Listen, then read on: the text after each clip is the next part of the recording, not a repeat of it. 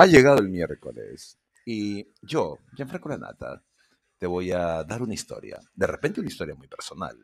De repente una historia muy lujuriosa y pervertida. En todo caso, Spotify presenta La Nata de miércoles con un servidor, Gianfranco Lanata.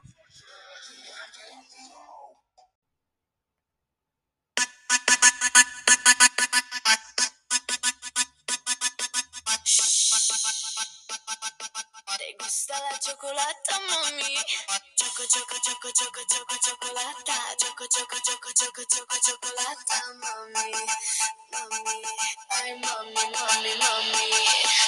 Choco, choco, choco, choco, choco, chocolata. Choco, choco, choco, choco, choco, chocolata, mami.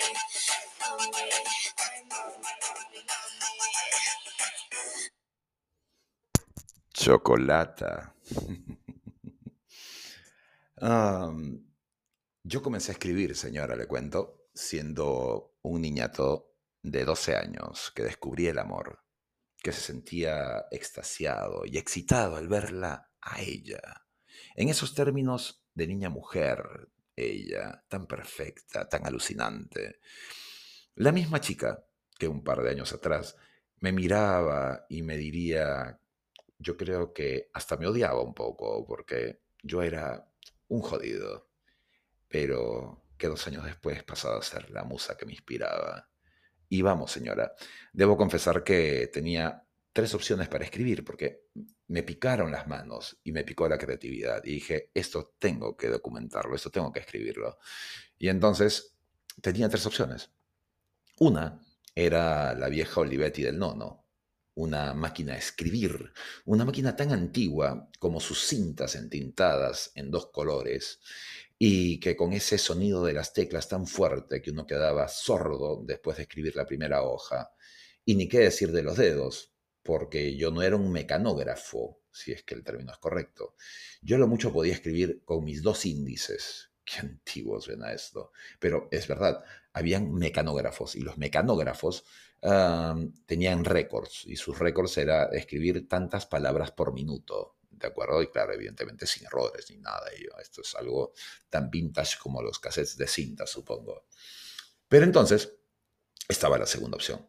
Y la segunda opción era una computadora. ¡Wow! La computadora. Bueno, señora, yo tenía en ese momento 12 años y lo más avanzado que había en casa era la poderosísima computadora 486DX, que era una computadora que venía con un modernísimo monitor a colores VGA y sus inimaginables 16 megabytes de memoria. ¡Wow!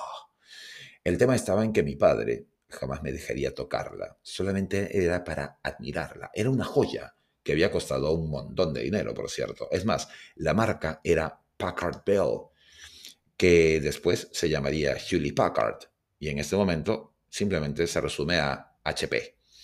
Y había que conocer mucho, ¿eh? porque no solamente uno tenía la computadora, sino que tenía que aprender a manejar el sistema operativo que tenía. El sistema operativo era el DOS. Y para escribir uno tenía que dominar un procesador de textos que corría en DOS llamado WordPerfect. Y el WordPerfect tenía una lista de comandos brutal, inacabable, larguísima, y no, eso cansa, no, no, yo no estaba para eso. Entonces, descartadas esas dos opciones, descubrí aquella muy vieja y compañera opción, el boli, el labirome o simplemente el lapicero con un hermoso bloc rayado espiral. Santas Pascuas. Podía escribir, podía equivocarme y pasarle a liquid paper, podía dejarlo allí a descansar un rato. No sería un diario, que eso era muy de niñas, sería simplemente como una especie de bitácora, una como la del viejo capitán del Enterprise, una cosa así. Una bitácora en la que hablaría de ella, de lo que ella me hacía sentir, de lo que de pronto un puber casi adolescente sentía no solo en la bragueta, sino también en esos sentimientos que brotaban y me dejaban cagadísimo cuando ella me miraba, cuando sutilmente nos acariciábamos. Y pues, comencé a escribir por enamoradizo, por querer en algún momento darle a ella esas memorias de lo que sentía por ella, o que quizás, ya en un plan mucho más romántico, de ese romántico que por ella fui y que no lo seré jamás. Buscaría leerle cada página a esa bitácora de un demonio enamorado. Idealmente los dos, retosando, de repente mirando un lago, de repente mirando un atardecer. Nunca pasó. Nunca pasó porque, muy a pesar de todo, y a pesar de que es la única mujer a la que he besado en tres etapas distintas de mi vida, nunca le pude leer ni media página de esa bitácora. Eh, quizás porque nos separamos, nos volvimos a encontrar, nos volvimos a separar, quizás porque nos buscamos tantas veces y nos separamos tantas otras, quizás que siempre el factor distancia fue nuestro mayor enemigo, y como que eso nos impidió tanto. Pero bueno, luego ya no sería lo mismo escribir, ya la inspiración como que se iba. De hecho, aprendí a usar un programa nuevo llamado Word para DOS, que era mucho más sencillo que esa cosa llamada WordPerfect, y algo muy extraño que enseñaban en las academias de secretariado llamado WordStar. De hecho, ya cuando estaba instalado en Buenos Aires, mi padre contrataría una secretaria asistente. Se llamaba Ninoska Suite siempre pensé que era algo así como un nombre artístico, sonaba algo así como a Carmen Electra o a Courtney Cox. Era una guapísima morocha que usaba el cabello siempre atado, unos lentes que parecían cristales blindados y siempre, pero siempre, una blusa blanca de mangas largas como recién sacada de la tienda, que hacían juego con una falda siempre también por debajo de la rodilla. Poder hablar de sus formas corporales, color de sus ojos o algún detalle adicional sería mentir. Eran indefinibles. De hecho, bajo la blusa parecía usar una especie de BBD que casi como un corpiño deportivo actual le compactaba el busto, sin permitir a la imaginación darse alguna referencia. Según mi padre, ella tenía tan solo 18 años y había terminado el secundario técnico el año pasado. Yo terminaba el secundario ese año recién. Y claro, con la necesidad de hacer algunos trabajos en la computadora, tenía que entrenarme durante ese verano. Entonces mi padre tuvo la mejor idea del mundo, que la buena Ninoska Suite fuera quien me instruyera con el novísimo Windows 95 y una cosa llamada Office. Así, los martes y jueves, que el consultorio no atendía y ella estaba solo para atender las citas telefónicas, podría aprovechar y enseñarme.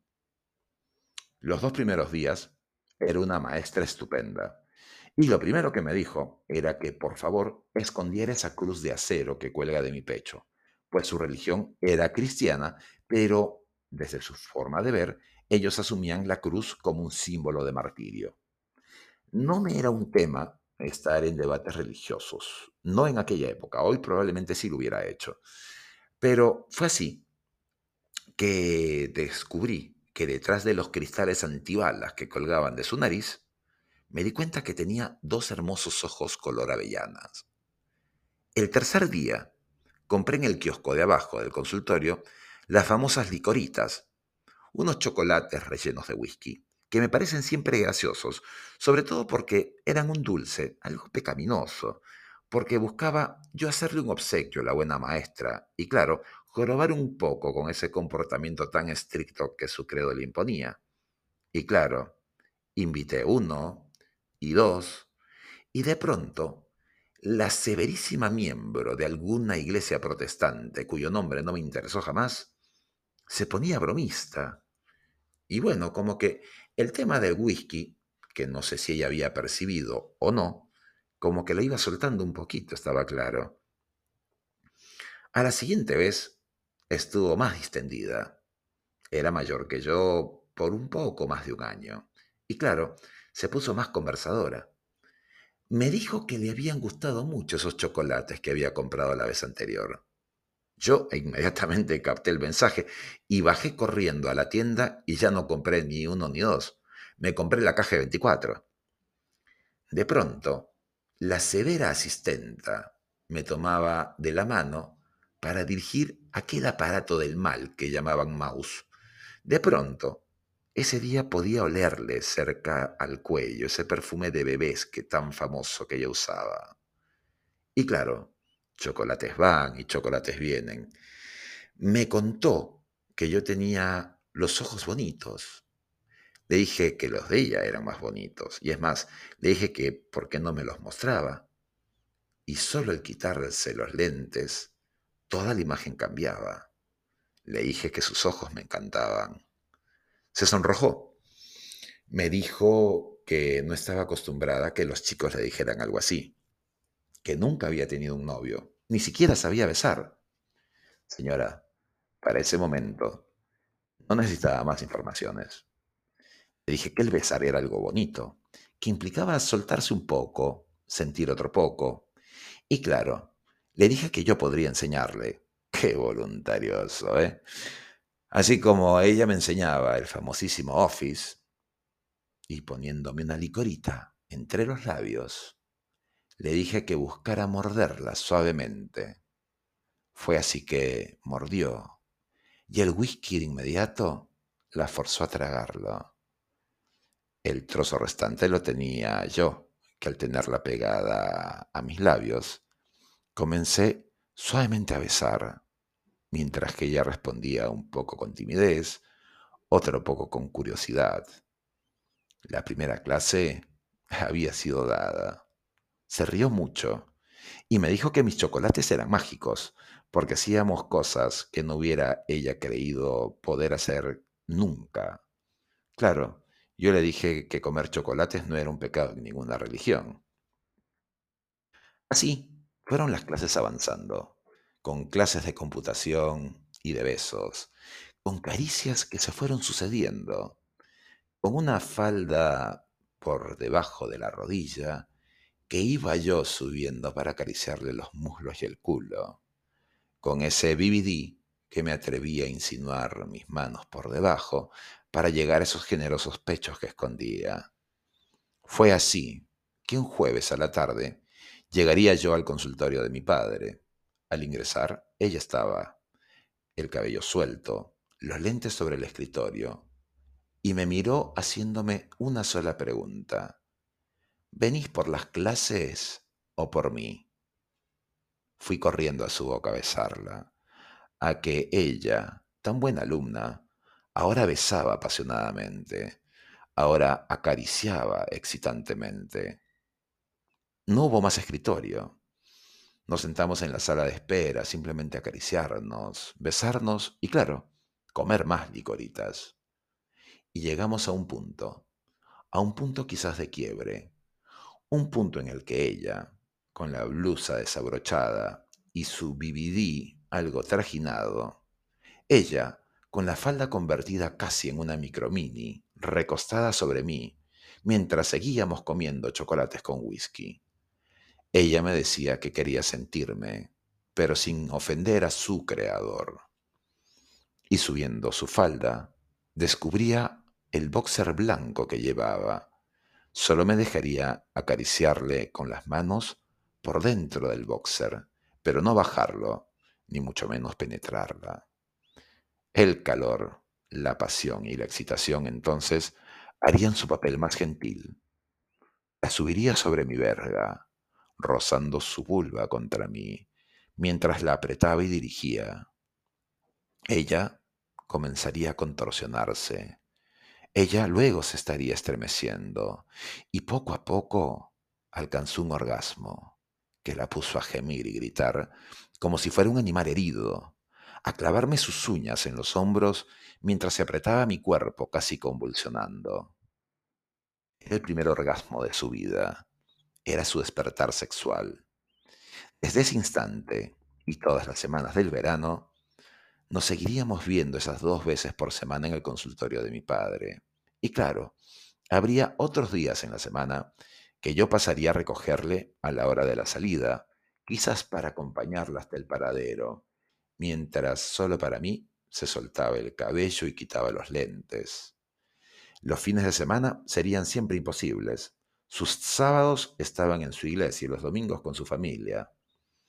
De computación, Office y demás, creo haber aprendido algo.